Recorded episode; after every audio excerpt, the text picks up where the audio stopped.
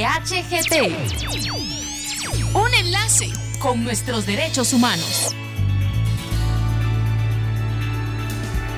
Les damos la bienvenida a PDHGT, el programa de la Procuraduría de los Derechos Humanos. Hoy nos acompaña la licenciada Teresa Maldonado, defensora de las personas mayores, para platicar sobre el Día Mundial de la Toma de Conciencia del Abuso y Maltrato hacia las personas mayores. Eh, licenciada, muchas gracias por acompañarnos. Eh, muy, bueno muy buenos días, un gusto poder estar participando en este programa y a los radioescuchas un atento saludo. Licenciada, ¿Por qué es que se conmemora el 15 de junio como Día Mundial de la toma de conciencia del abuso y maltrato hacia las personas mayores? Claro, este día pues ese es un día de mm, eh, expresar al mundo eh, ese rechazo, esa oposición a los abusos y sufrimientos infringidos eh, a las personas mayores, o sea, a las personas de 60 años y más. Y este día pues fue decisión de la Asamblea General de las Naciones Unidas a través de la resolución 66 diagonal 127 eh, designar el 15 de junio como precisamente este Día Mundial donde todos expresemos nuestro rechazo al maltrato que son objeto las personas mayores. ¿Cuántos, cuántos tipos de maltrato existen, licenciada? Sí, dentro del maltrato que sufren las personas mayores se clasifica en maltrato físico, que es aquel pues que a través de evidencia de su cuerpo eh, se van a reflejar golpes, moretes, rasguños, heridas, fracturas, eh, laceraciones, quemaduras.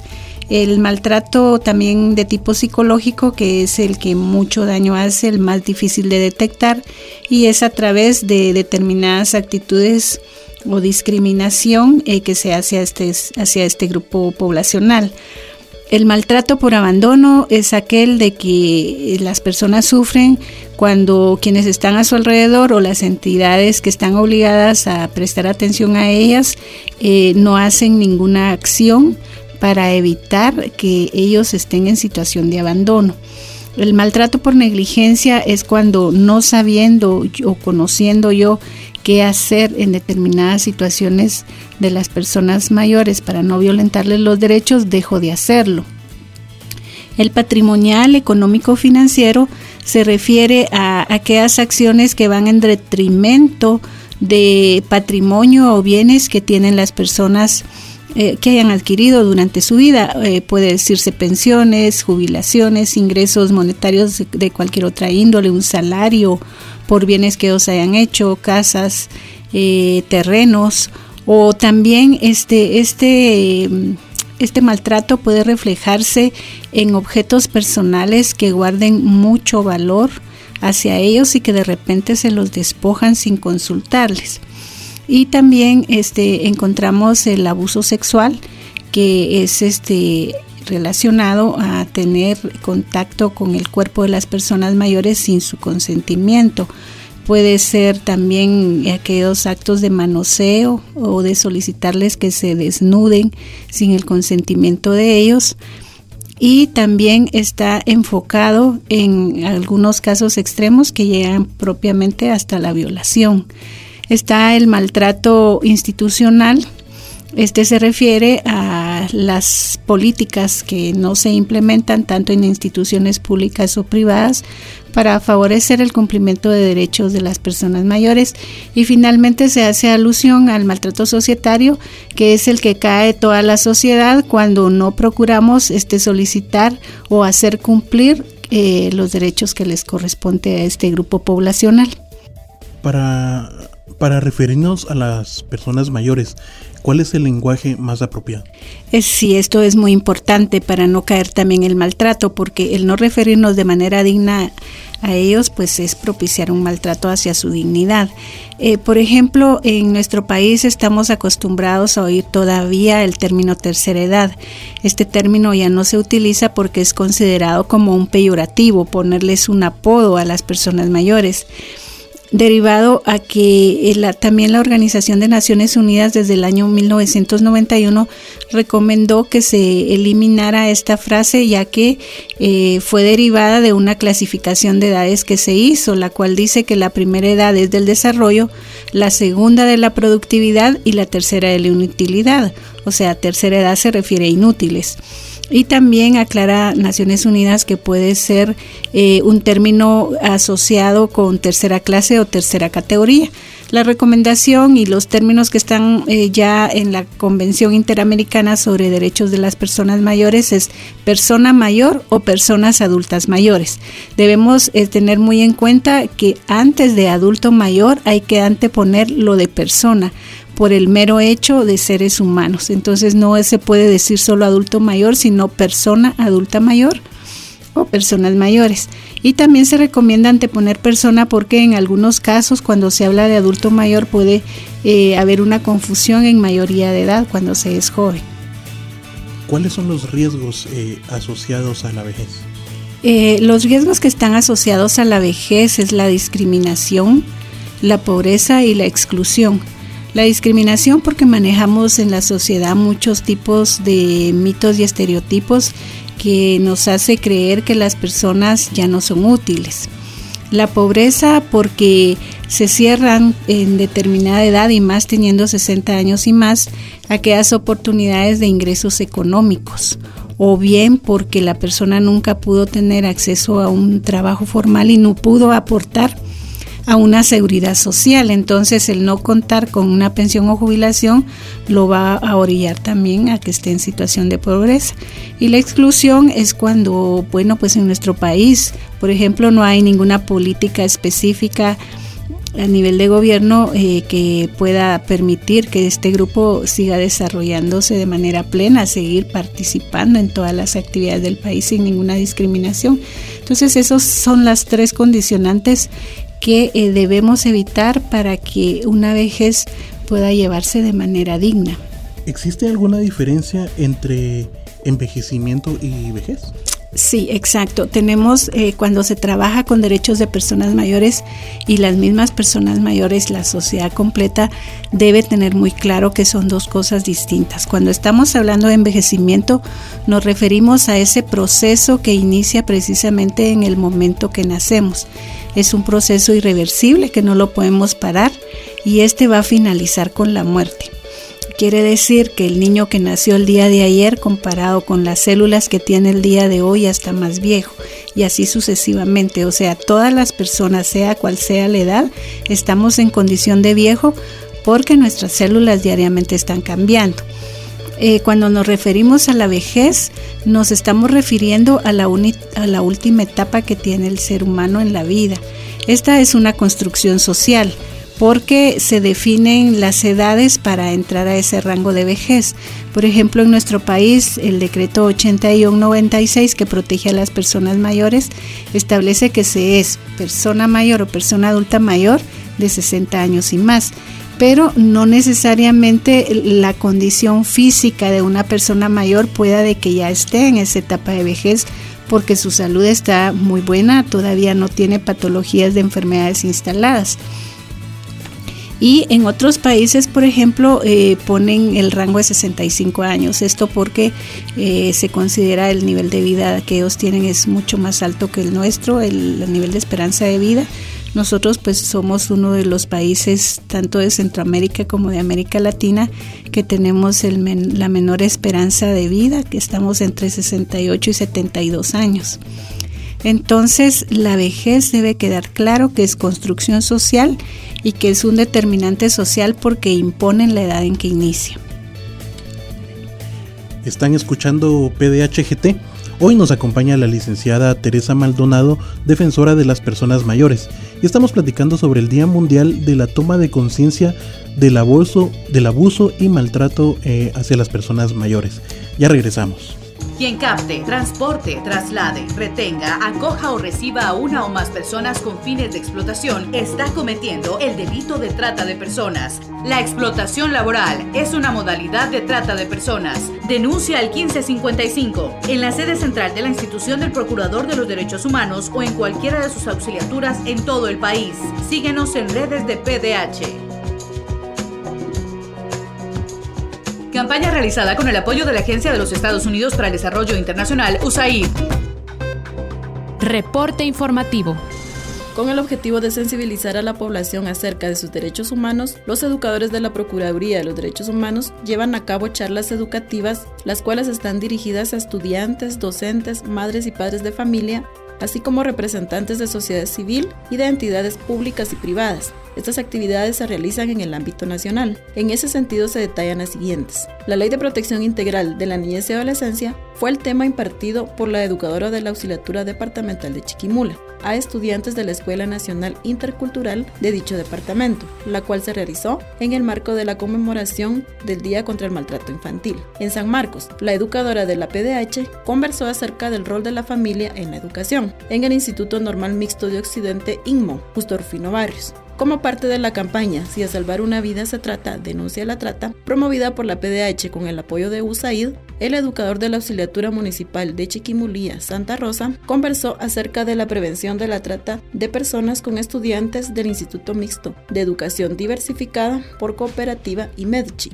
Esta actividad también se replicó en Retaluleu, con estudiantes del Colegio Mixto Sinaí en San Juan Zacatepeques. Madres y padres de familia participaron en una charla respecto de la niñez libre de violencia, impartida por la educadora de la PDH. Además, en Baja Verapaz, el educador de la auxiliatura departamental se refirió a la comunicación asertiva en una charla con madres y padres de familia de la Escuela Oficial Urbana Mixta del barrio La Cruz 2 en dicho departamento. Para PDHGT, Mirna Méndez. Con la finalidad de garantizar la transparencia en la revisión de resultados electorales, los delegados de la Procuraduría de los Derechos Humanos en la provincia participan como observadores en las audiencias de revisión de impugnación, presentadas por los pobladores inconformes respecto a los resultados de las elecciones generales que se realizaron el pasado 16 de junio. Los mismos fueron revisados ante la Junta Electoral Departamental, autoridades del Tribunal Supremo Electoral, Comisión de Revisión y fiscales departamentales de los partidos políticos. En Escuintla, el personal de la PDH observó el desarrollo de las audiencias, en la que varios pobladores del municipio de Iztapa presentaron argumentos para impugnar los resultados electorales de 37 mesas. En esta misma acción se realizó en los departamentos de Totonicapán, Zacapa, San Marcos y Jutiapa. Asimismo, el personal de la PDH continúa con intervenciones y diálogos con pobladores quienes han salido a las calles a manifestar su inconformidad. En el municipio de la Unión Zacapa, el personal de la PDH abrió un espacio de diálogo con pobladores inconformes que manifestaban en las afueras de la sede del Tribunal Supremo Electoral, en la que se agotó el diálogo al no darse las condiciones para lograr acuerdos, por lo cual antimotines de la Policía Nacional Civil dispersaron a los manifestantes, resultando heridas varias personas quienes fueron trasladadas al Hospital Regional de Zacapa, en donde el personal de la PDH verificó la situación de estas personas. Asimismo, en Baja Verapaz, intervinieron y mediaron con pobladores del municipio de Cubulco debido a las inconformidades de los manifestantes que solicitaban la renuncia inmediata del actual alcalde que fue reelecto el pasado 16 de junio. En el departamento de Quiché coordinaron con la Policía Nacional Civil y Gobernación Departamental la seguridad perimetral de los trabajadores y autoridades de la Municipalidad de San Antonio y Lotenango debido a las amenazas de las que son objeto por haber sido reelectos el pasado 16 de junio. Además, coordinaron el traslado del material electoral a la capital del departamento de Guatemala, de cuatro aldeas de dicho municipio, con elementos de la Policía Nacional Civil, Ministerio Público y los delegados de las juntas electorales departamental y municipal. Para PDHGT, Irma Astorga. Con acceso a la información, sin exclusión ni discriminación, las mujeres podemos participar libremente en las decisiones para que se mejoren nuestras condiciones de vida en la familia y en el desarrollo de la comunidad. Tener acceso a la información pública es un derecho de todas. Este es un mensaje de Acción Ciudadana, informando a mujeres transformando vidas, el Centro Carter, UDFEGUA y el Procurador de los Derechos Humanos. De nuevo les damos la bienvenida a PDHGT, el programa de la Procuraduría de los Derechos Humanos. Hoy estamos platicando sobre el Día Mundial de la Toma de Conciencia del Abuso y Maltrato hacia las Personas Mayores con la licenciada Teresa Maldonado, defensora de las personas mayores. Eh, licenciada, ¿cuál es el marco normativo que protege a las personas mayores? Bueno, aquí en Guatemala arrancamos con la Constitución Política de la República, el artículo 51 que establece que es el Estado el que va a propiciar, proteger a los menores de edad y a las personas mayores, que va a ser el encargado de proveerles de salud, alimentación, vestuario, vivienda, eh, seguridad social. Eh, posteriormente, en 1996, se emite el decreto 80-96. Ahí sí tengo que decir el nombre porque así se llama la ley, Ley de Protección para las Personas de la Tercera Edad. Esto es un término legal y no puedo cambiarlo pero esta ley este, indica que su objetivo principal es eh, tutelar todos los derechos de las personas de 60 años y, más y que eh, el Estado pues garantice el derecho que les compete a estas personas, que les asiste a un nivel de vida adecuado en condiciones que les ofrezca educación, alimentación, vivienda, vestuario, asistencia médica, geriátrica y gerontológica integral, recreación, esparcimiento, y los servicios sociales necesarios para una existencia útil y digna. Es muy importante hacer mención que esta ley es una ley de orden público y por consiguiente tiene prevalencia o preeminencia sobre cualquier otra de su especificidad. ¿Qué es el trato preferencial y diferenciado en las personas mayores? El trato preferencial y diferenciado está plasmado precisamente en la ley que los protege, el decreto 8196, en el artículo 30, en el inciso E, que establece que toda persona de 60 años y más, cuando asista a una institución pública o privada a realizar trámites personales, debe ser atendido de manera preferente. E implica que no es únicamente el no hacer filas, que sea atendido de manera pronta, o que existan eh, ventanillas específicas para atención de este grupo poblacional, sino que también se interpreta en cuestiones de procesos administrativos, que cuando un proceso, por ejemplo, en determinada institución pública o privada dure 15 días para que sea realmente un trato preferencial y diferenciado, este proceso tendría que acortarse al menor tiempo posible para decir que sí se está brindando este trato preferencial y diferenciado a la persona mayor. O sea, no es únicamente referente a no hacer filas, sino también en procesos o cualquier acción que tengan ya estipulados determinados tiempos largos, en acortarlos para cumplir con este derecho que les asiste. La, igualdad y la no discriminación por razones de edad, eh, ¿de qué trata esto? Sí, cuando hablamos de la discriminación por motivos de edad es cuando nos referimos a aquella distinción o, o exclusión basada en la edad y que el objetivo sea anular o restringir o reconocer el goce de ejercicio en igualdad de condiciones de los derechos humanos y libertades fundamentales, ya sea tanto en el área política, económica, social, cultural o en cualquier esfera de la vida pública o privada. Eh, a muchas veces, eh, por ejemplo, por motivos de edad, no justificamos que a la persona se le reciba, sería algo muy sencillo y lo que ocurre en nuestro país, eh, un currículum, una hoja de vida para querer optar a un puesto porque está ya condicionado que de 60 años y más ya no pueden trabajar. Esta sería una discriminación por motivos de edad o cualquier trámite que quiera realizar en instituciones públicas o privadas o que dentro de su ámbito privado se refiere al familiar, eh, se le discrimine o no se le deje que él por su propia voluntad realice determinadas acciones que es su derecho a quererlas hacer. ¿A qué nos referimos cuando decimos independencia y autonomía de las personas mayores?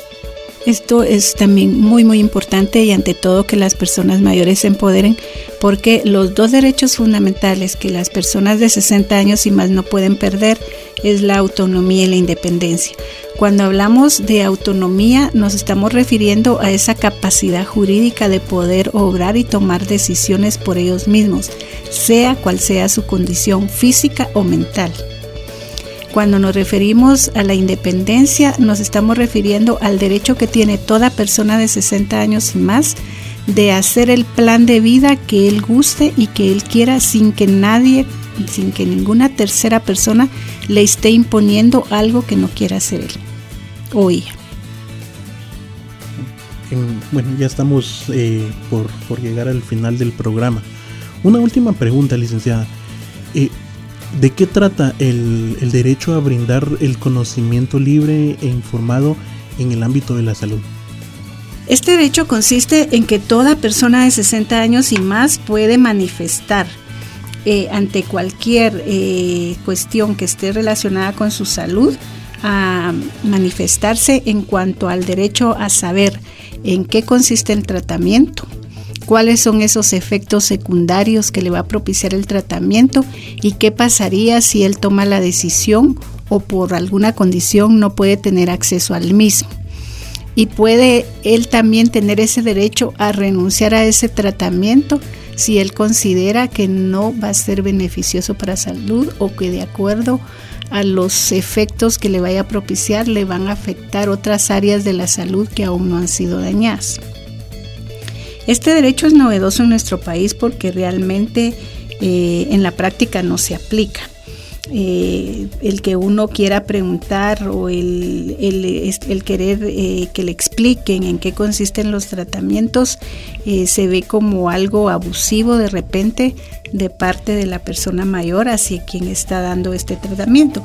Pero es un derecho también que compete respetar, lo que debe este, hacerse valer por las personas mayores y este, saber cuáles son los riesgos y los beneficios que este tratamiento o cualquier acción eh, en el ámbito de salud eh, vaya a tener relación con, nuestra vida como personas mayores. En tal razón, se están obligadas tanto las instituciones públicas o privadas a brindar una adecuada, clara y oportuna explicación a las personas mayores cuando ellos requieran eh, que se les explique eh, en qué consisten determinados tratamientos o exámenes que les están haciendo. Y llegamos al final de PDHGT. Hoy nos acompañó la licenciada Teresa Magnolia Maldonado. Eh, ella es defensora de las personas mayores. Licenciada, muchas gracias por acompañarnos. Estamos para servirles. es importante que los radioescuchas sepan de que estamos atentos y prestos para brindar toda la atención que quieran requerir de nosotros. Estamos ubicados en la 14 calle, 9-53 de la zona 1. Es un anexo de la Procuraduría de Derechos Humanos y el teléfono directo de la Defensoría es 2503-9003 para cualquier duda, eh, asesoría o acompañamiento pues que requieran que se les brinde. Bueno, y siempre recordándoles que el 1555 está a su disposición las 24 horas del día, los 365 días del año. En nombre del Procurador de los Derechos Humanos, Jordán Rodas Andrade, muchas gracias por escucharnos. Quien capte, transporte, traslade, retenga, acoja o reciba a una o más personas con fines de explotación está cometiendo el delito de trata de personas. La explotación sexual es una modalidad de trata de personas. Denuncia al 1555 en la sede central de la institución del Procurador de los Derechos Humanos o en cualquiera de sus auxiliaturas en todo el país. Síguenos en redes de PDH. Si de salvar una vida se trata, denuncia la trata. Campaña realizada con el apoyo de la Agencia de los Estados Unidos para el Desarrollo Internacional, USAID. PDHGT. Un enlace con nuestros derechos humanos.